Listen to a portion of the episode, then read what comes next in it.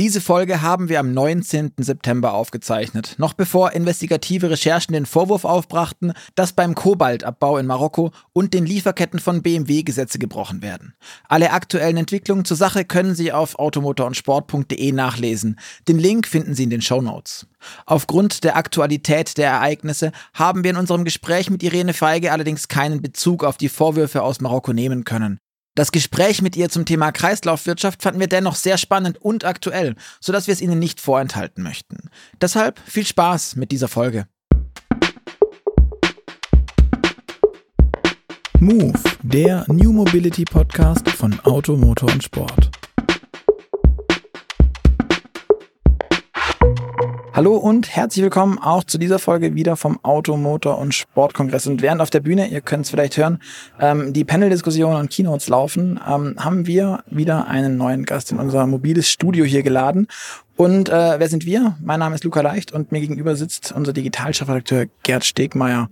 Und in dieser Folge von Move wollen wir das Thema Nachhaltigkeit mal ein bisschen genauer beleuchten und ähm, ja, wie man den CO2-Fußabdruck von einem Auto so insgesamt verringern kann. Und dafür haben wir uns Irene Feige von BMW eingeladen, die kurz vor ihrem Vortrag auch noch so ein bisschen mit Bahnchaos und sowas hier zu uns in die Kiste gehüpft ist. Und mit ihr wollen wir uns das Thema mal genau anschauen. Deswegen, Irene, schön, dass du da bist und dir noch die Zeit nimmst vor deinem Vortrag nachher auf der Bühne. Dankeschön, ich freue mich. Ähm, Irene, ganz zu Beginn, kannst du vielleicht dich kurz vorstellen, wer du bist, was du bisher getan hast und was du jetzt bei BMW tust? So. Gerne. Äh, also ich kümmere mich momentan um die Klimaziele für das Unternehmen. Das heißt, wir setzen mit meinem Team äh, die äh, Ziele, die für die Produkte dann verankert werden. Da machen wir Vorschläge und ähm, die werden dann eben entschieden. Das heißt, wir setzen Ziele auf Unternehmensebene und diese Ziele werden dann auf einzelne Produkte runtergebrochen. Ähm, das ist das Thema Klima und das zweite Thema, das ich verantworte, ist das Thema Circular Economy. Und da geht es vor allem darum, wie kann ich äh, Materialien, die schon mal äh, im Einsatz waren, äh, wieder in das Fahrzeug zurückbringen. Mhm. Und wie kommst du dazu? Wie, wie kommt man auf dieses Thema? Das ist jetzt total hip und, high und modern, ja. aber das machst du. Also ich bin Volkswirtin. Äh, ich habe äh, vorher bei BMW ähm, sehr lange Zukunftsforschung gemacht. Das mhm. heißt, wir haben uns äh, Umfeld angeguckt, was passiert denn da draußen an Trends. Ähm, wir haben dann auch eine Umfeldanalyse für den Vorstand gemacht. Ähm, ich bin auch äh, gleichzeitig noch an einem Forschungsinstitut tätig für BMW, wo wir uns eben langfristige Trends angucken. Und äh, dann äh, gab es die Chance, äh, sich mal nicht nur um die Trends zu kümmern, die da draußen passieren, sondern letztlich die Implikationen äh, für das Unternehmen, also Entscheidungen mhm. dann vorzubereiten. Ähm, in welche Richtung wir denn uns als Unternehmen ähm, entwickeln müssen, um auf diese Trends zu reagieren. Jetzt quasi aktiv zu werden, nicht nur zuzugucken. Genau, genau, okay, genau. Verstehe. Genau, also nicht nur aufzuzeigen, was passiert da draußen, sondern letztlich dann ähm, Lösungen zu entwickeln, wie wir ähm, auf die Herausforderungen reagieren können. Super, genau darüber wollen wir doch heute sprechen, über diese genau. Lösungen. Ähm, du hast es ja schon angesprochen, äh, das Thema Nachhaltigkeit ist, ist ziemlich im Trend auch bei euch, bei BMW, äh, rückt immer mehr in den Fokus. Ähm, ich habe mir neulich neue Klasse angeschaut, großes Thema bei euch. Und dein Chef Oliver Zipse bringt dir immer drei Schlagworte, die man mit dem neuen Architektur erreichen will. Elektrifizierung, Digitalisierung und Zirkularität. Ähm, was davon zahlt aus deiner Sicht am meisten aufs Thema Nachhaltigkeit ein? Naja, natürlich ganz klar ist ähm, Elektrifizierung ein ganz integraler Bestandteil, ähm, um natürlich das Auto nachhaltig zu machen in, in all seinen Aspekten. Und der Antrieb ist natürlich ein ganz wesentliches Element. Ja, wenn ich mir den CO2-Footprint von einem Auto-Überlebenszyklus angucke, dann ähm, ist nach wie vor der mit Abstand größte Anteil, wenn ich jetzt von einem Verbrennungsmotor ausgehe, im, im, im Antriebsstrang äh, mhm. für die Nutzungsphase. Ja. Ähm, das heißt, äh, diese Emissionen äh, kann ich eben zu einem Teil zumindest, je nachdem wie das Auto dann geladen wird, eben loswerden, indem ich den Antrieb tausche. Das ist super wichtig. Ähm, zirkulär ist dann quasi der nächste Schritt, sage ich jetzt mal. Also ähm, zu gucken, wie kann ich denn gerade eben in der Lieferkette über den Einsatz von ähm, Sekundärmaterialien das Fahrzeug im der, also in der Produktion quasi nochmal besser machen. Ja? Mhm. Ähm, das sind die zwei Bausteine, die jetzt direkt auf das Thema ökologische Nachhaltigkeit einzahlen. Aber ohne digital ist ganz klar, dass es natürlich nicht geht. Ähm, brauche ich auch, um nachhaltig zu sein. Ja, mhm. aber die anderen beiden sind eben die Themen, mit denen ich mich jetzt direkt beschäftige. Ja, die Zirkularität hast du schon angesprochen, bringt wahrscheinlich perspektivisch am meisten. Also Elektroantrieb spart jetzt gleich mal unmittelbar ein, aber zur Produktion und zur Herstellung eines Autos braucht man ja auch äh, letztlich nicht nur Rohstoffe, sondern auch viel Energie und damit CO2. Ähm, das ist die Zirkularität aber sicher auch am schwierigsten zu erreichen, vermute ich. Und 100 Prozent wird eh nicht gehen, oder? Also ist ein super komplexes Thema, das stimmt. Also es ist eine Riesenherausforderung, weil ich so viele verschiedene Materialien in dem Auto verbaut habe und jedes Material einzeln angucken muss. Jedes Material hat eine eigene Lieferkette, ja. Wir haben mehrere tausend Lieferanten, da ist es ganz klar, dass es super komplex ist. Ähm, und von der, vom, vom Zeitgedanken her ist es natürlich schon so, dass wir auch damit jetzt anfangen müssen. Ja, das, mhm. das, das braucht Zeit, bis sich das dann durchsetzt. Ähm, und natürlich gehen 100 Prozent. Also wir haben ja gezeigt mit dem ähm, Vision Circular, dass das möglich ist. Das heißt, technisch sind wir jetzt in der Lage, ein Auto aus 100 Prozent Sekundärmaterialien zu bauen. Ähm, der Bottleneck beim Thema Sekundär liegt letztlich in der Verfügbarkeit von Materialien. Mhm. Das heißt, der Sekundärmaterialmarkt ist ein noch sehr eingeschränkter Markt, was Qualität und Quantität der Materialien anbelangt. Ja, wir brauchen ja von den Dingen auch immer relativ viel in der gleichen Qualität. Mhm. Und das heißt, die, die Einschränkung im, beim Thema zirkulär liegt momentan vor allem in der Marktverfügbarkeit. Mhm. Ähm, das äh, kann man auch ganz gut erklären, warum das so ist. Also wenn ich jetzt an, den, an das Ende eines Lebenszyklus von einem Auto denke, ähm, dann kommt das Auto genauso wie ein Kühlschrank und eine Klimaanlage in den gleichen Schredder im Normalfall. Ja, das heißt, das ist eher eine ich sage jetzt mal, total gruselig, die Vorstellung. so, okay, das kann gar, das muss schief gehen. naja, es geht, äh, es geht nicht unbedingt schief. Äh, was passiert mit den Materialien dann am Ende? Also beispielsweise die Metalle, die werden wiederverwendet, aber diese Metalle sind, äh, also beispielsweise jetzt beim Auto, viel Stahl drin, ist aber natürlich auch ein Kabelstrang drinnen. Das heißt, den Stahl, den ich dann rauskriege, der ist kupferkontaminiert beispielsweise. Mhm. Wo landet dieser Stahl dann? Der geht im Bausektor. Mhm aber er wird wiederverwendet. Aber es ist halt ein sogenanntes Downcycling. Das heißt, von, von einer Anwendung wie im Auto jetzt, wo ich hochqualitative Materialien drinnen habe, geht's dann einfach eine Kette runter, ähm, wo sie dann eben in eine, wo die Kontamination jetzt nicht so die Rolle spielt. Mhm.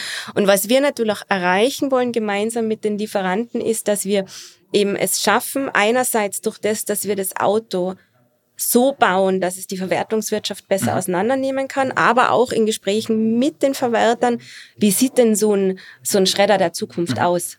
Wie muss ich denn den Kabelstrang bauen, dass ich den dann am Ende gut rausziehen ja, kann? Ja, vorsortieren oder irgendwie sowas. Kann, also kann ja, oder ich baue ihn so ein, dass ich ihn quasi mit einem automatisierten Griff rausziehe ähm, und dann das, mhm. die Karosse, wie sie eben übrig bleibt, besser auseinandernehmen kann. Ja, das heißt, aber ich muss mir dazu vorstellen, ich meine, wenn ich jetzt ein Auto plan, dann wird das erst in ein paar Jahren überhaupt. Ähm, wie, wie ich es wieder kaputt mache. Genau, das, das auch, aber auch vom, vom, vom, von, der, von der Zeitdauer her. Ähm, das dauert ein paar Jahre, bis es produziert wird. Dann ist es eine gewisse Zeit im Markt. Ja, momentan Produktlebenszyklen sind sieben Jahre, dann nochmal mhm. sieben Jahre. Das heißt, ich muss mir vorstellen, wie sieht denn dieser Verwertungsmarkt in 20, 30 Jahren aus? Um braucht man viel Fantasie jetzt, wahrscheinlich. Da braucht man viel Fantasie, genau.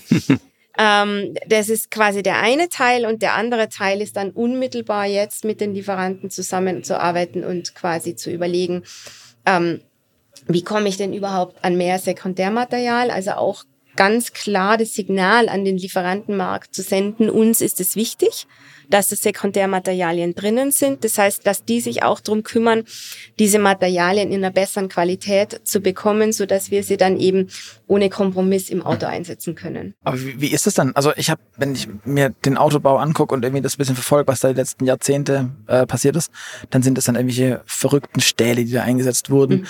Das ist doch alles so Kram, der dann dadurch zwangsläufig gedowngradet werden muss. Gar nicht, also du hast vorhin gesagt, der Kabelbaum ist irgendwie mit dem Blech verbunden und der, der ist nicht gut rauszulösen, aber wenn man schon so legierte Stähle hat und sowas, ist das nicht das eigentliche große Thema, dass man die schon in der Produktion so zusammen mercht, zwei was weiß ich, Komponenten, die halt hinterher gar nicht mehr zu zerteilen sind, ohne Müll zu produzieren. Ja. Oder den Downgrade zu forcieren. Absolut. Also da geht es sehr stark darum, auch die Art und Weise, wie wir Materialien verbauen, ja, mhm. und also wie wir sie danach behandeln, ja. Also man sieht ja an dem iVision Circular beispielsweise, der ist ja lackfrei. Mhm. Der ist komplett lackfrei. Das heißt, die, die Schattierung in der Oberfläche, die entsteht. War das du, echt, dass der, ich war da, ich war, aber ja. der, das war doch nicht real, dass das, das, das, das, das also so lila das, wurde. Das, das, das wurde deswegen lila, weil der eben äh, durch die verschiedenen Legierungen, die vorher in dem Stahl drinnen waren, durch das, dass mhm. es eben Sekundärmaterial ist, die sind sichtbar gemacht worden, ja. Aber das ist jetzt nichts, keine Farbe, die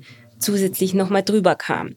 Okay. Das ist mein Beispiel, wie ich quasi Materialien, Sekundärmaterial eben anders einsetzen kann, so dass man auch sieht, aber eben mit einer also halt gewissen nutzt, Attraktivität, also dass, dass diese, man diesen Effekt ganz ja.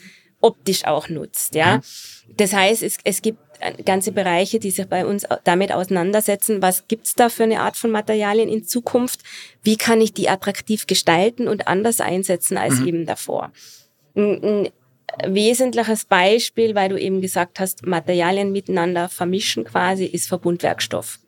Kunststoff, verschiedene Kunststoffe in einen zusammengemischt, mhm. ja kann ich nie wieder Sorten reinbrennen. Das heißt, ich muss gucken, dass ich so wenig Verbundmaterial wie möglich nehme und immer mehr in Monomaterial gehe. Mhm. Das heißt, immer mehr Komponenten aus Monomaterial und das Monomaterial kann ich dann wieder verwenden. Also es ist nicht okay. so, es wird ja immer Kunststoff ist so ein Riesenproblem liegt aber auch daran, wie wir Kunststoff momentan einsetzen. Ja, ganz viele verschiedene Kunststoffe in einen zusammengegossen.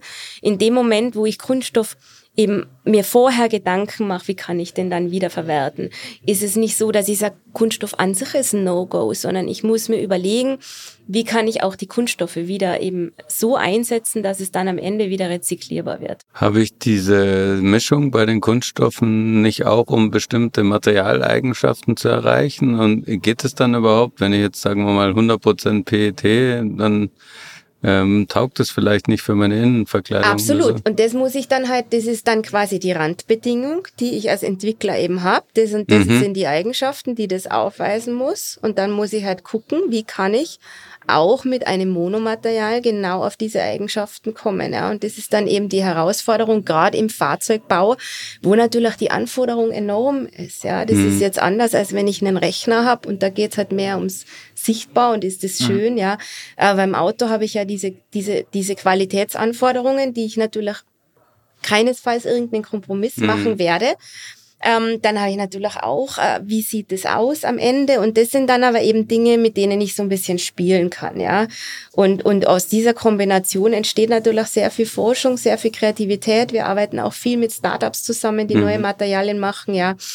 Beispielsweise jetzt auch beim Leder sind wir dran, um uns um Alternativen zu kümmern, die eben nicht klassisches PVC-Alternative ähm, ist, die einfach äh, ja super unangenehm und auch letztlich auch nicht nachhaltig mhm. ist, ja. Äh, so dass wir, wir sind letztlich auf der Suche nach etwas, das eben nachhaltig ist, kundenwertig, attraktiv und diese Dinge miteinander vereint. Ja. Also ihr sucht das goldene Vlies. Zum also, Beispiel. Also genau, nein, also ja. das klingt total toll und total unrealistisch. Das ja, warum? Das, also das gibt, beim, beim ist, Leder haben wir es ja zum Beispiel ja schon verschiedene Varianten, gibt's ja schon, ja. Das kann, kann Leder aus verschiedenen Pflanzen machen. Das ähm, ja, nein, ich, ich, ich stelle mir vor, wenn man diese ganzen Kunststoffe dann irgendwie ersetzt, weil die ja da jetzt nicht aus Langeweile verbaut wurden, ähm, vielleicht auch aus Kosten, aber dann alles auf einen Kunststoff zu setzen oder? Es muss ja nicht ein Kunststoff sein, aber ein Teil aus einem okay, Kunststoff. Also, also ich muss ja nicht das ganze Auto dann ja. aus einem Kunststoff machen. Aber ich habe ja eh so viele verschiedene Teile da mhm. drinnen, mhm. ja. Das heißt, ich muss mir für jedes Teil dann eben überlegen, was brauche ich da wirklich. Okay. Und eins muss man schon auch sagen, ja, die Kreativität, sich das überhaupt mal anzugucken, die entwickelt man ja jetzt, weil mhm. man eine Zielsetzung hat, ja. Verstehe, ja. Das heißt, vieles macht man einfach so oder hat man halt lange gemacht, weil man es so gemacht hat, ja. Ich, Und ja, jetzt okay. hat man ein Ziel zu sagen, ich reduziere Verbundmaterialien, ich ich gucke mir die Alternativen an und dann gibt's auf einmal ganz viel Kreativität und neue okay. Ideen, ja. Ja, aber ich hatte im ersten Moment das Gefühl, man müsste jetzt die Kabelisolierung und die Fußmatte aus Nein, Same das, Same ja. und das so, das heißt der Universalkunststoff, der alles kann. Ja. Ich, ich weiß nicht. Aber ähm, wenn man sich das jetzt dann so überlegt und wie langfristig das alles gibt, gibt es einen Zeitplan, wann BMW welche ja. Stufen der Zirkularität erreicht haben will? Absolut. Also wir haben äh, ganz detailliert, fein, fein ziseliert, wie wir auch sonst unsere Planung machen. Äh, quasi für Sekundärmaterialien haben wir ein ganz klares Ziel und dieses Ziel wird runtergebrochen in Jahresscheiben.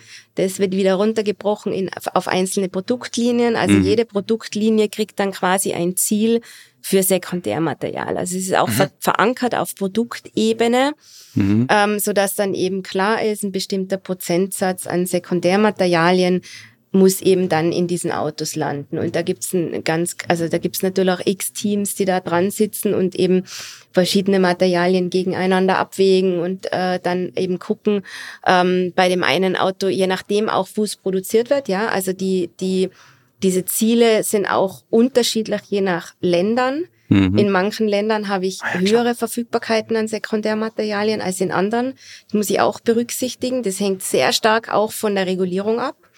Also die Art und Weise, wie wird getrennt, wie wird mhm. gesammelt und wie sieht der Verwertungsmarkt aus, determiniert mein Angebot. Okay. Das heißt, ich habe in USA einen ganz anderen Sekundärmaterialmarkt als in China und als in Europa. Und, und das, das sind, deswegen ist dieses Thema extrem komplex, weil auch ähm, die Autos dann, je nachdem, wo sie gefertigt werden, teilweise unterschiedliche Sekundärmaterialraten eben mhm. verbaut haben. Aber das ist jetzt für alle Autos, also für den Dreier BMW oder weiß der Teufel, habt ihr dann eine, eine China-Spec, weil die kriegt dann dieses Leder für diesen Sitz, weil man dieses Material dort kriegt und ja, genau. recyceln kann. Und in Europa braucht ihr quasi einen anderen Sitz. Zum Beispiel, ja. Das klingt nach einer katastrophalen Aufgabe. Naja, also, also das ist, das ist, äh, also wow. letztlich sind ja die, die, äh, ein großer Teil äh, unserer Lieferanten sind ja lokale Lieferanten, ja. Bei ja. jedem Werk gibt's ja dann letztlich ein Netzwerk an Zulieferern. Ähm, das heißt, gewisse Dinge sind lokalisiert und andere sind eben nicht lokalisiert, mhm. ja. Dann gibt's natürlich auch gewisse Sachen, die werden global gesourced. Und äh, diese zusätzlich zu diesen Sourcing-Entscheidungen, die früher auch schon x Parameter hatten. Mhm. Und da hast du völlig recht, da kommt jetzt Nachhaltigkeit quasi nochmal on top. Ja, ja genau. Also das macht es nicht einfacher. Aber es ist letztlich, ich meine, die, die, um die Lieferkette sauber zu kriegen, ist es das die einzige, einzige Weg. Ja, der einzige Weg. Ja, du musst also mit jedem Lieferanten die Dinge einzeln durchbesprechen. Weil du musst die dann alle ja? in die Wüste schicken, du musst die alle nach Finnland schicken, du musst die alle irgendwie kalt, heiß, langlebig machen. Das, also, das ist dann. Das genau, ja die Anforderungen sind teuer. natürlich nicht, äh, nicht, unter, nicht, nicht, nicht äh, unterschiedlich, je nachdem, mhm. ähm, wo das produziert wird, ja. Werbung Gerade durch das Thema E-Auto habe ich einen besonderen Bezug zum Thema Strom. Denn die Kosten steigen ja nicht nur, wenn ich den Backofen oder das Licht anschalte, sondern auch jedes Mal, wenn ich das E-Auto lade. Und genau deshalb ist ein besonders günstiger Stromtarif auch besonders wichtig. Aber die Sache mit dem Wechseln, naja, das ist nicht immer ganz so einfach und macht auch nicht wirklich Spaß. Aber genau das kann sich jetzt ändern mit Wechselpilot. Denn mit Wechselpilot sparst du jährlich bis zu 300 Euro oder mehr an Strom- und Gaskosten. Der Wechselservice kümmert sich um alles. Jedes Jahr vergleicht Wechselpilot für dich die Tarife am Markt, wechselt dich zum für dich besten Angebot und übernimmt die Kommunikation mit deinem Versorger. Gibt es ein Problem, regelt der Wechselservice das. Du zahlst nie wieder zu viel, verpasst nie wieder die Fristen und lehnst dich einfach zurück und sparst. Und mit dem Code MOVE kannst du doppelt sparen, denn dann schenkt dir Wechselpilot noch weitere 20 Euro. Mehr Infos findest du unter wechselpilot.com/move. Glaubst du, das wird ein Luxusthema sein, dann, dass man sagt, man hat ein besonderes nachhaltiges Auto? Weil ich habe mich gerade gefragt, entweder das ist ein Luxusthema oder es ist eins, weil es dann vielleicht regulatorisch gelöst wird, dass mhm. der das Einsteigerauto muss billig sein und wird nur billig, weil der CO2-Preis irgendwelche Dinge regelt. Und dann leistet man sich das verschwenderische hm. Luxusauto, das nicht recycelbar ist. Das klingt jetzt so, ähm, als ob die Komplexität aus, äh, automatisch dazu führt, dass ich mehr Kosten habe. Ja, aber die Frage ist ja auch, wie steuere ich das? Mhm. Wo kaufe ich ein? Und am Anfang hat man natürlich einen Aufwand indem ich Kompetenz aufbauen muss. Ja, da werden ganze Teams aufgebaut, die in diese Themen reingehen. Aber am Ende muss ich in der Lage sein, dass es eben nicht zum Kostenfaktor wird. Mhm. Und ähm, es gibt ja, es liegt ja durchaus auch eine Chance in dem Thema. Also äh, gerade wenn es um Unabhängigkeit geht, ähm, beispielsweise von bei gewissen Materialien von Mining-Prozessen, ja, dass ich eben sage, ich bin von gewissen Ländern eben vielleicht nicht mehr so abhängig, äh, kann mir dieses Thema auch äh, vielleicht ein Verfügbarkeitsrisiko abfedern, ja. Das wird mhm. nicht bei allen Materialien immer in die gleiche Richtung funktionieren. Ähm, aber es ist vielleicht eine zusätzliche Sourcing-Möglichkeit, die ich eben sonst nicht habe, ja. Und gerade Europa als ähm, doch rohstoffarmer Kontinent tendenziell, ja, auch wenn jetzt hier man versucht trotzdem auch einiges selber an Mining zu entwickeln, wird trotzdem so bleiben, dass wir von extern abhängig sind. Und da ist natürlich dann die äh, Notwendigkeit, gut zu rezyklieren, äh, gerade auf so einem Kontinent nochmal höher. Mhm. Äh, zweierlei interessiert mich noch. Also man kann das ja auch als Produkteigenschaft, gerade wenn es in Europa so im Trend ist, äh, schön nach vorne stellen und sagen, wir haben besonders nachhaltige Autos, zirkuläre Autos. Ähm, wie weit seht ihr euch da schon vorne? Wie weit ist der BMW vorne? Ähm, und könnte das perspektivisch auch eine große Abgrenzungsmöglichkeit zum Beispiel gegen chinesische Hersteller sein? Also ich bin fest davon überzeugt, dass also wir haben sehr früh mit dem Thema zirkulär angefangen, ja, äh, und haben das auch besetzt. Und ich bin fest davon überzeugt, gerade bei einem Premium-Produkt, ja, dass das auch erwartet wird, dass das ähm, diese Eigenschaften hat. Mhm. Und da äh, glaube ich schon, wenn du eben früh dran bist, so wie wir das sind, hat man natürlich viel mehr schon Lieferanten gescreent, die gewisse Dinge können. Wir haben uns Lieferketten angeguckt. Wir wissen, welche Materialien funktionieren und welche eben weniger funktionieren. Und gerade bei dem Thema, das so komplex ist, glaube ich, dass der Zeitvorsprung dann doch ein signifikanter ist und den Unterschied ausmachen kann äh, zwischen Erfolg und eben nicht Erfolg. Mhm. Und ähm, dann gibt's ja noch jetzt das Thema Antriebswende, was wir eingangs besprochen haben. Es wird ja oft so der, der große Trade-off gemacht und sagt, also Elektroauto ist im Betrieb mhm. sehr viel CO2-ärmer, aber dafür brauche ich bei der Herstellung einen deutlich größeren CO2-Rucksack wird es oft genannt, ähm, um diese ja hochenergie energieintensiven ähm, Teile herzustellen, wie die Batterien. Ne? Da ist viel Alu drin, da ist auch in den Elektroden und alles, äh, ja. wahnsinnig viel Energie, was da drin steckt. Ähm, wie würdest du diesen Trade-off so sehen? Also ist es wirklich so, ähm, wann geht die Rechnung auf und wie kriegt ihr das bei den Elektroautos so besonders gut hin, um diesen Vorwurf zu entkräften, dass ich mir quasi mit einem CO2-neutralen Auto im Betrieb eins kaufe, was einen riesen Rucksack daherbringt? Ich finde das immer total interessant, diese Diskussion. Ähm, ich kann den Trade-off nicht so ganz ähm, nachvollziehen. Also ja, es stimmt bis zu einem gewissen Grad, dass ich durch die Batterie mehr Energie brauche. Ja? Äh, die Frage ist, wo kommt diese Energie her? Das heißt, wir haben ja in unseren Batteriezellen äh, ganz klar die Anforderung, dass nur ähm, erneuerbare Energien eingesetzt werden. Ja? Äh, das heißt, ich versuche diese Energie überall, wo es möglich ist, grün zu stellen. Ja, das mhm. heißt, dass der Einsatz für die Produktion direkt mit grüner Energie erfolgt. Dann versuche ich eben Sekundärmaterialien überall, wo ich die kriege, in meine Batterien einzubauen. Ja, ähm, und ganz klar ist, dass die Entwicklung dazu führen wird, dass der Unterschied des Rucksacks immer kleiner wird mhm. zwischen den Antriebsvarianten. Das heißt, es schrumpft. Der Vorteil in der Nutzungsphase nimmt aber zu, weil auch der Strom, der getankt wird, immer grüner wird. Mhm. Und zwar in allen Märkten. Das heißt, der Vorteil wird perspektivisch äh, größer und die Nachteile werden geringer. Das ist mal so die grundsätzliche Entwicklung, mhm. ja. Ähm, jetzt rein mal was, was das CO2 auch anbelangt. Und, und ansonsten kann ich eben, wie gesagt, bei den Batteriematerialien, ich kann die, also ich kann die Batterie die, die, die Zellmaterialien komplett rezyklieren, ja. Mhm. Das heißt, da wird nichts übrig bleiben. und schon allein deswegen nichts übrig bleiben, weil jeder ein brutales Interesse an diesen Materialien hat, ja.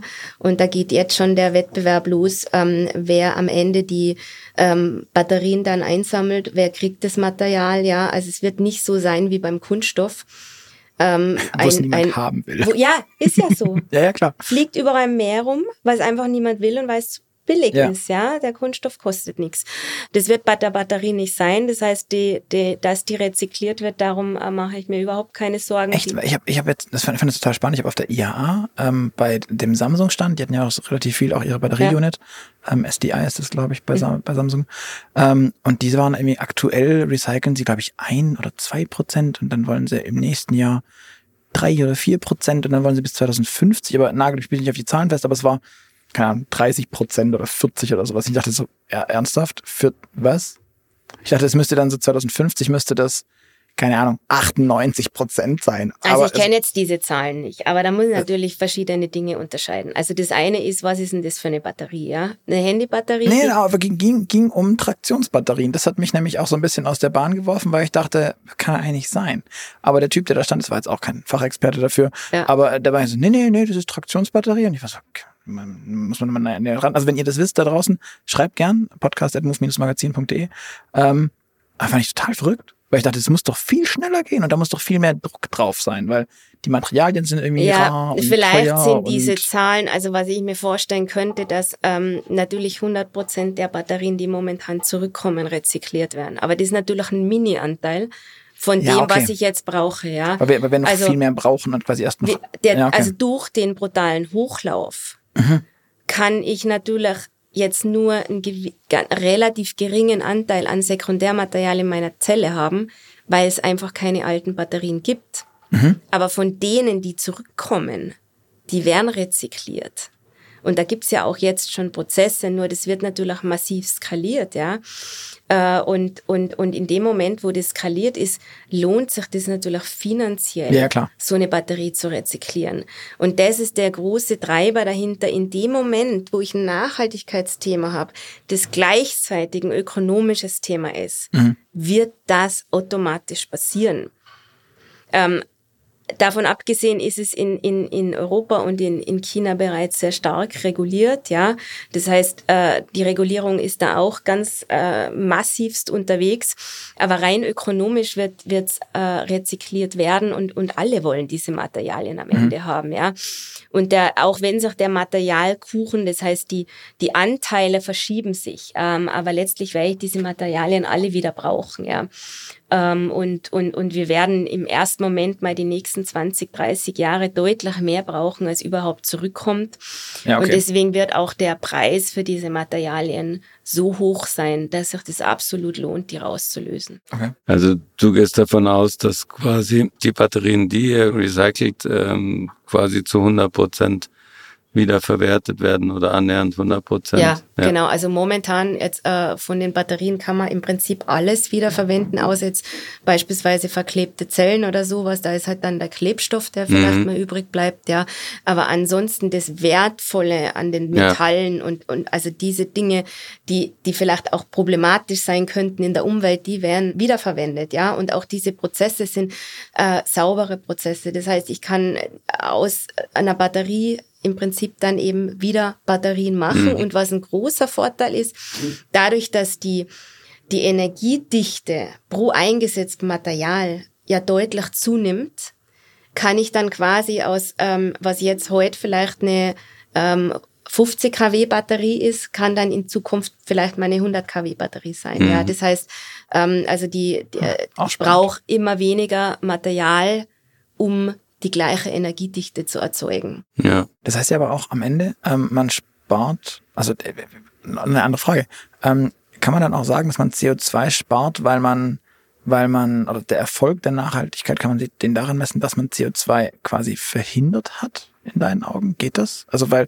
wenn ich mir überlege, ich muss ja sonst, um die 100 Kilowattstunden Batterie zu bauen, den doppelten Prozess an, an, anstimmen und dann halt nur noch die Hälfte vielleicht. Ist das, das nennt sich Innovation. legitim? Also das auch dann als CO2 Einsparung oder als CO2-Reduktion zu verkaufen? Naja, es führt halt einfach dazu, dass ich ähm, wenn ich dass ich die, die CO2-Emissionen der Lieferkette dadurch mhm. natürlich reduzieren kann. Ja, ein gewisser Anteil wird dann natürlich auch da reingehen, dass ich einfach natürlich meine Performance steigere. Ja, das heißt, ich habe dann eine größere Batterie. Das wird ja. auch ein Effekt sein und ein anderer Effekt ist eben, dass ich Emissionen rausnehme. Ja, mhm. und äh, klar, das ist Innovation und, und nur über den Weg der Innovation werde ich es am Ende schaffen, dass ich eben den ganzen Produktlebenszyklus mhm. nachhaltig hinkriege. Ja? Und die Innovation, die fängt bei uns im Werk an.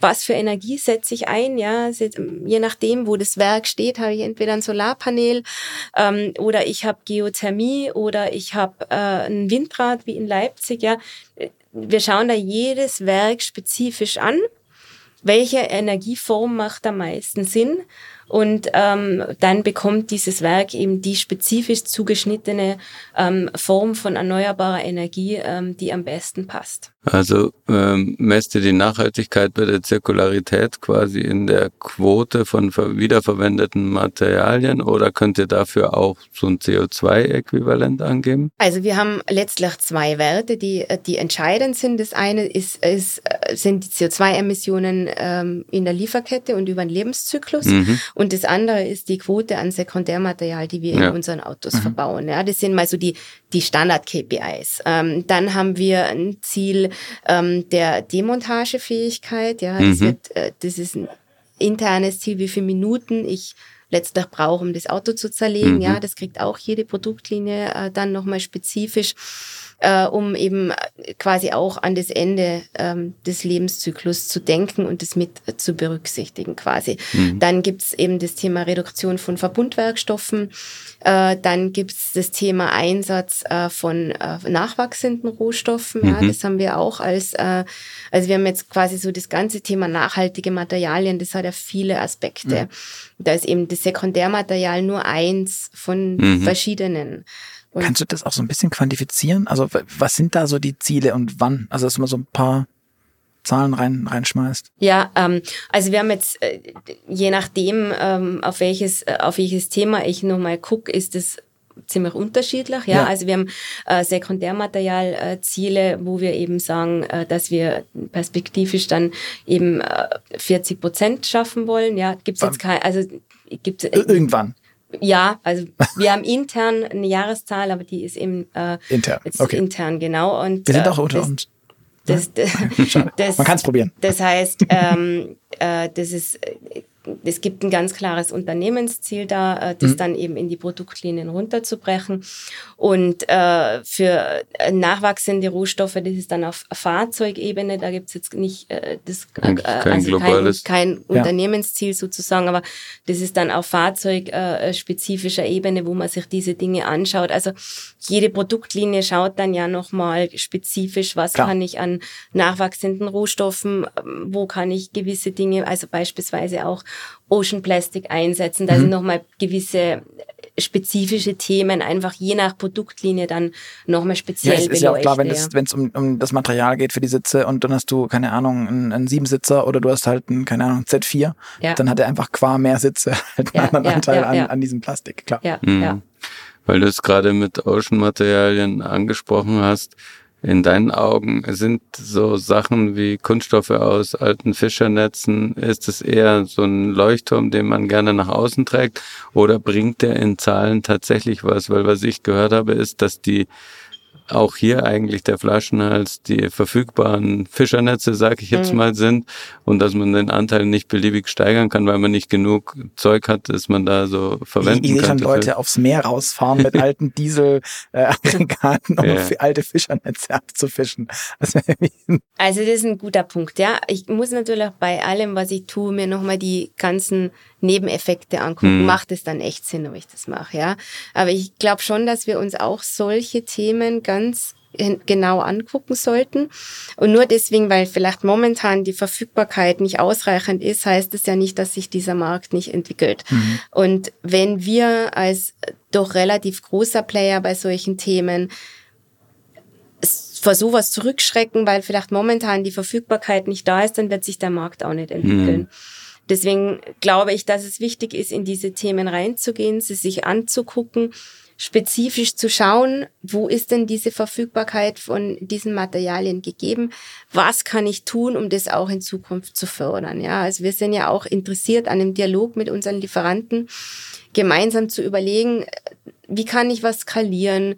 Ähm, was gibt's für Möglichkeiten für neue Prozesse? Und da sind wir natürlich auch bereit, in dem Dialog dann äh, gemeinsam diesen Weg zu gehen. Ja, also das wir führen Gespräche, wir haben Vereinbarungen äh, in den Lieferverträgen, wir haben auch CO2 beispielsweise als Vergabekriterium. Ja, also das äh, ganz genauso hart verankert wie jetzt. Kannst du ein Beispiel geben, wie das aussieht konkret als, also ist das Vergabekriterium möglichst wenig oder keine Ahnung, nehmen wir Alu oder irgend, kannst du ein Produkt oder einen Baustein oder eine Komponente nennen, bei der dann, die darf nur so viel Tonnen CO2 ja, auf. Also gibt ja. mehrere Aspekte. Also das eine ist, dass ich grundsätzlich mal bei allen verlange erneuerbare Energie. Ja, mhm. das ist mal so ein, so ein Grundsatz. Echte erneuerbare das, Zertifikate? Echte, nein, echte. Ähm, okay. Also, also, ähm, also Herkunftsnach, also die müssen Herkunftsnachweise kaufen, was bedeutet, dass sie erneuerbare Energie verwenden. Ja, mhm. das ist der Standardprozess, den alle Unternehmen machen, die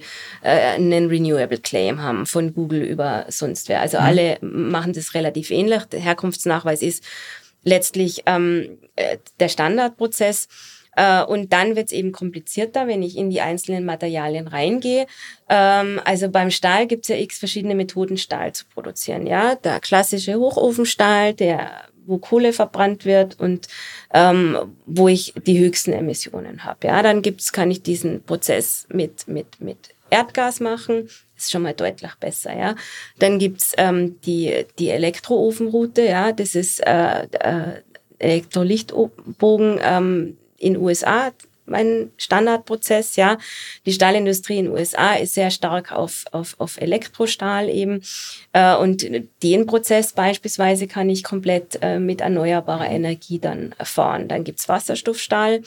Und dann ist es, da ist es dann eben so, da habe ich dieses Portfolio an verschiedenen Stellen, sage ich jetzt mal, vom klassischen Stahlanbieter, der halt jetzt beispielsweise auch mehr Wasserstoffstahl liefern kann in Zukunft vielleicht, bis hin zu neuen Playern, die beispielsweise nur Wasserstoffstahl mhm. anbieten. Mhm.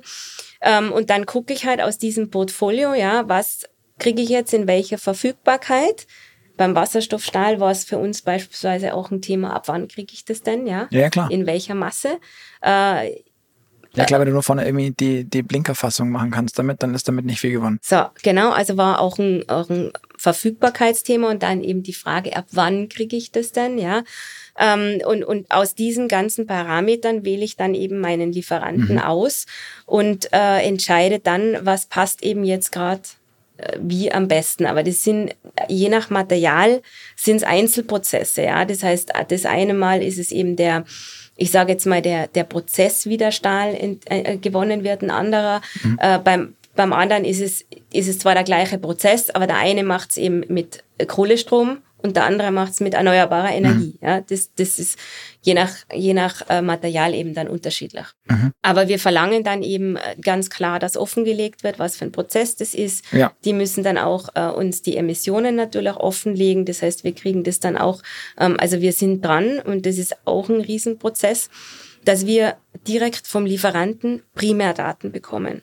Ja. Also, dass wir nicht Standardprozess, ich schaue in der Datenbank nach, wie hoch sind die CO2-Emissionen von Hochofenstahl, sondern dass ich spezifisch also, äh, von dort. dem Stahllieferanten mhm. dann eine Kennzahl geliefert bekomme, die dann eben mir sagt, wie viel Emissionen sind da drinnen. Und da arbeiten wir auch mit äh, offiziellen Stellen zusammen, ähm, sind jetzt auch im Austausch ähm, mit verschiedenen anderen Unternehmen, um Regeln zu definieren mhm. wie ich diese Emissionen messe. Weil wir haben nichts gewonnen, wenn Stahlhersteller in Deutschland für den gleichen Prozess seine Emissionen anders misst als einer in Indonesien.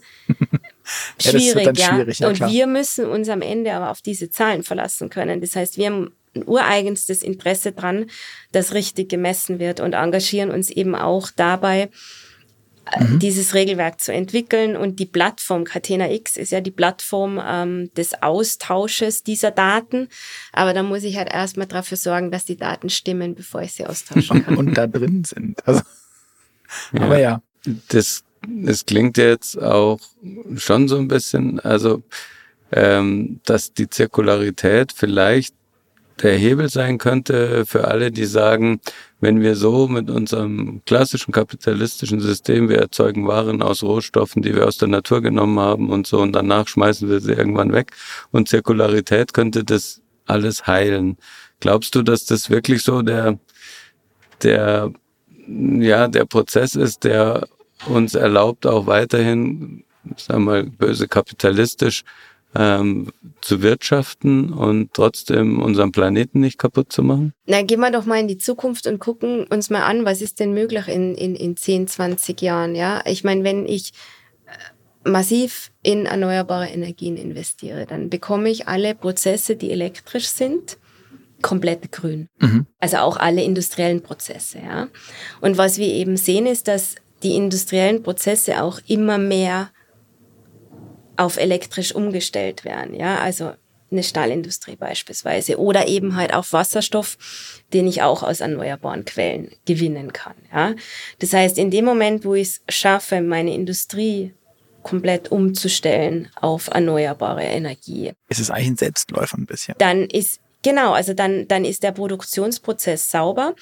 Ähm, was da auch nochmal wichtig ist, äh, wenn ich thermische Prozesse auf elektrische umstelle, brauche ich deutlich weniger Energie. Mhm. Das heißt, es ist, äh, ich, ich werde in Zukunft natürlich mehr Strom brauchen, das stimmt. Aber es ist nicht so, dass ich eins zu eins mehr Strom brauche als die Anwendungen, die ich alle in den Stromsektor jetzt integriere, weil ich mir diesen diese, ich sage jetzt mal, die thermische Verschwendung spare. Ja, ja klar. Ja, also und der Unterschied zwischen Primärenergieverbrauch und Endenergieverbrauch. Genau. Ja ja, genau. Weil die Effizienz steigt, brauche ich am Ende tatsächlich auch weniger. Genau, das heißt, äh, so, und wenn ich meine industriellen Prozesse umgestellt habe und damit eben die Emissionen da rauskriege, ja. dann ist es eben eine Frage der Zirkularität, dass mhm. ich eben dann nicht mehr alles neue Material aus der Erde buddeln ähm, mhm. muss. Und ich bin großer Fan der These zu sagen, wir kriegen das mit Innovation hin, ja, und, mhm. und, und ich glaube auch, dass das letztlich wir müssen schaffen zu wachsen und zu entkoppeln von mhm. Energieverbrauch, von Ressourcenverbrauch, ja. Und das muss über Innovation laufen. Und da sind die Unternehmen natürlich auch ein Schlüssel dazu, diese Innovation äh, zu liefern. Und wir sehen uns da ganz stark eben in der Verantwortung, ähm, über die verschiedenen Themen, die ich geschildert habe, eben auch als Treiber aufzutreten, mhm. ja, weil wir letztlich auch natürlich beeinflussen, wenn wir gewisse Produkte kaufen oder eben nicht mehr kaufen und in die Autos mhm. einbauen, dann haben wir natürlich eine Treiberwirkung für den ganzen, ganzen Markt, der uns zuliefert. Mhm. Bei Elektroautos ähm, gehen ja oder gingen zumindest jetzt bislang die Vorwürfe so weit, dass man gesagt hat, da ist Kobalt drin und das müssen Kinderhände im Kongo aus dem Boden holen und das ist alles schlimm, schlimm. Ähm, gleichzeitig hat jeder von Was uns ein ist, Smartphone. Was passiert, um das nochmal kurz festzuhalten? ja, ähm, gleichzeitig hat jeder von uns ein Smartphone. Da sind auch Batterien drin, meistens mit deutlich höherem Kobaltanteil als in Traktionsbatterien. Ähm, und irgendwie scheint sich darüber keiner aufzuregen. Ist völlig normal, dass man ein Smartphone hat, mhm. das man nach zwei, drei Jahren wegschmeißt. Mhm. Ähm, Recycling hören wir wenig. in der Schublade liegt äh, und das eben nicht mal recycelt wird, genau. sondern einfach nur liegt. Man kann, man kann das auch mal googeln, was macht man mit alten Handys? Ne? Da kommt man bei sehr interessanten ähm, NGOs raus, die die Dinger dann sammeln und weiß nicht, was damit machen. Aber am Ende ähm, ist doch das so, also einerseits kann man jetzt sagen, das ist frustrierend für euch, weil ihr euch so viel Mühe gebt ähm, und aber nicht mit den, also die anderen gar nicht mit diesen Vorwürfen konfrontiert werden. Andererseits könnte man es positiv gewendet sagen, ähm, ihr könntet quasi die Vorbildfunktion übernehmen in der Industrie, auch für andere Branchen. Ähm, aber wo siehst du dich dazwischen? Also was ärgert's dich mehr, dass es so rum ist oder freust du dich, dass ihr Vorbild sein könntet? Also ich tendiere generell nicht so zum Frust, sondern mehr zum Vorbild. das muss man aber auch machen in der Branche, oder? Sonst bitte? muss man auch machen, sonst wird es anstrengend, oder?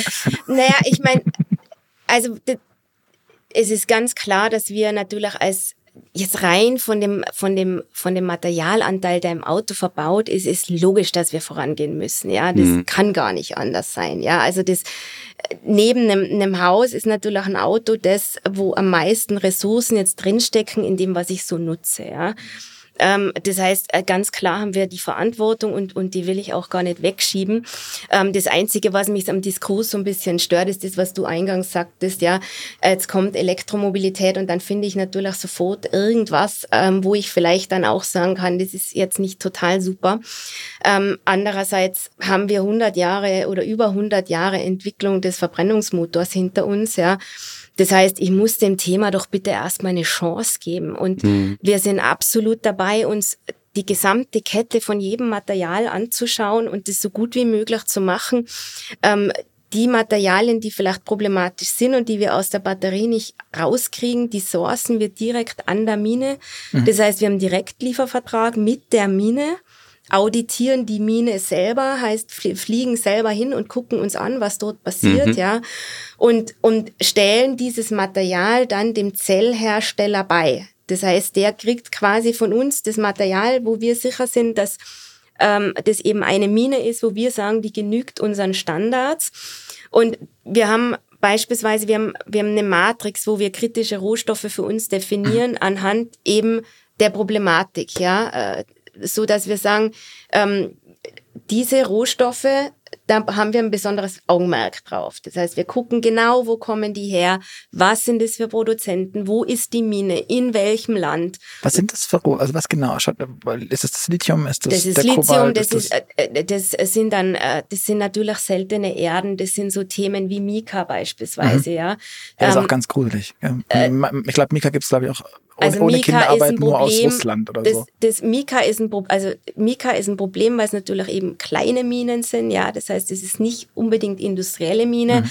Und auch da eine Kollegin von mir selber dorthin geflogen, guckt sich das selber an und wie können wir eben schauen, dass obwohl es ein fragmentierter Markt ist, der mhm. viel schwieriger natürlich ist, als wenn ich äh, große Player habe, die ihre eigenen Standards haben und die natürlich auch ähm, letztlich äh, einer öffentlichen Debatte viel mehr ausgesetzt sind als jetzt irgendwelche kleinen Player. Ja, das heißt, da muss ich auch selber dafür sorgen und wir definieren eben diese Materialien jedes Jahr neu und gucken uns an, ähm, welche sind eben problematisch und wo muss ich besonders hingucken und wo muss ich mir eben selber anschauen, äh, was da passiert. Das heißt, um, um zu dem Punkt zurückzukehren, ja, ich, äh, das ist etwas, wo ich sage, ja, ähm, wir stehen letztlich immer noch relativ am Anfang der Entwicklung, was jetzt mhm. das Thema Elektromobilität anbelangt. Wie kriege ich das 100% nachhaltig? Ja, aber ich kann nicht verlangen bei einem Thema, dass in dem Moment, wo ich es aufbaue,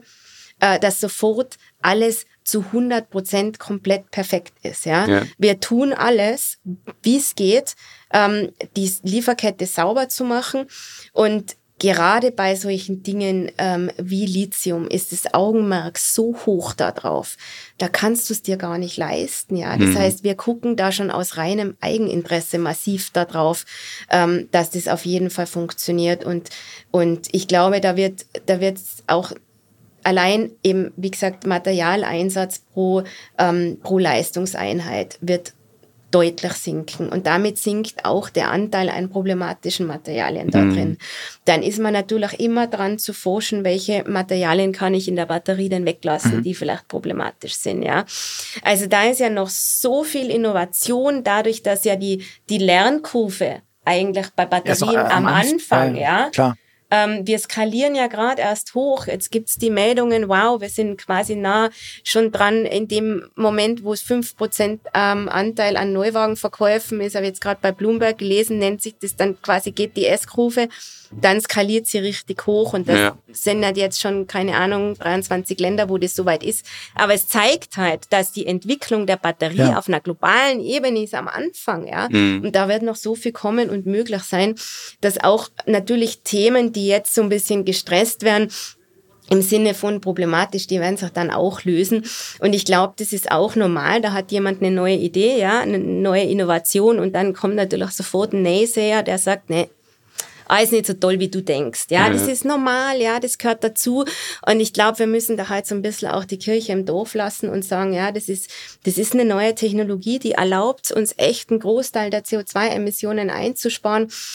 Die bietet ja auch, ähm, also ich find, ich fahre total gerne elektrisch, ja, ich finde es total attraktiv und ähm, es ist ja jetzt, also wenn man jetzt sagen würde, boah, man ist dann langsam oder oder die Beschleunigung stimmt nicht, dann wäre es eine völlig andere Diskussion, mhm. ja, aber wenn man jetzt erstmal eigentlich kaum Nachteile dadurch, ja, im Gegenteil und ähm, äh, dann, dass es dann ein paar Themen gibt, die vielleicht noch nicht so super am Anfang funktionieren, ist ja total normal. Ja. Ist, das, ist das ein deutsches Ding? Also diese diese diesen 100% Perfektionismus, den wir da alle haben. Und wenn es nicht bei 102 Prozent ist, dann ist es schlecht. Das maße ich mir jetzt als Österreicherin nicht an zu beurteilen.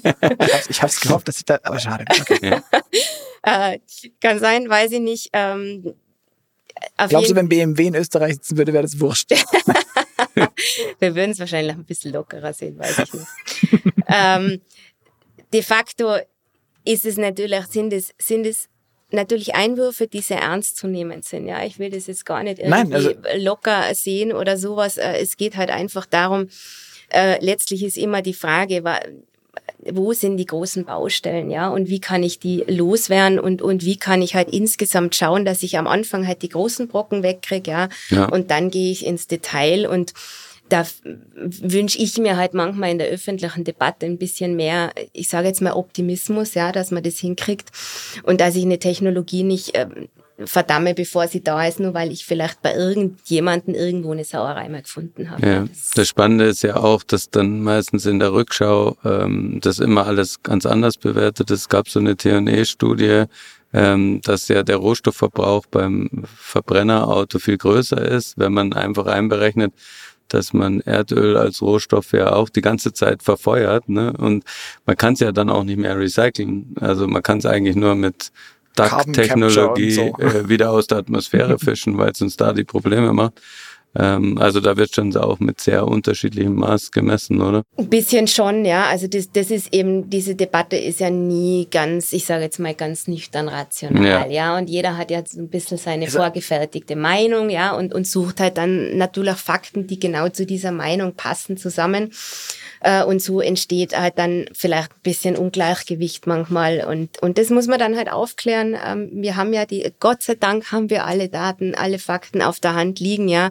Und sie sind äh, ziemlich eindeutig und ich glaube, das ist, äh, das, man muss einfach diese, diese Fakten dann halt immer wieder bemühen. Und manche werden es trotzdem nicht glauben, dann ist es eben so, aber ähm, man kann es ja probieren. Aber ich finde, mehr Optimismus, das ist doch ein, ein schönes äh Schlusswort, genau. Äh, ich glaube, du musst bald auf die Bühne, deswegen machen wir jetzt einen ganz harten Cut und äh, kratzen die Kurve, nicht äh, verlassen, bevor Luca nicht die persönlichen Fragen gestellt hat. Die kommen immer am Ende dieses Podcasts und äh, erreichen dich in A- und B-Form. Du darfst äh, eine Alternative auswählen. Bist du mehr der Typ Streamingdienst oder CD und Schallplatte? Streamingdienst. Ferrari oder Tesla? Und nein, BMW geht nicht. Dann Tesla. Apple oder Google? Beides. Das mit dem Entweder-Oder ist manchmal irgendwie schwierig, aber ja. also, ein iPhone ohne Google ist schwierig, oder? Okay, lassen wir so stehen. Äh, Loft in der Stadt oder das Bauernhaus auf dem Land? Bauernhaus auf dem Land. Auto oder Fahrrad? Beides. Fahrrad Wenn am du dich für eins entscheiden, Fahrrad am Auto. Okay, wenn du dich für eins entscheiden müsstest. Nein, du musst dich für eins entscheiden, so rum. oh, das ist schwer.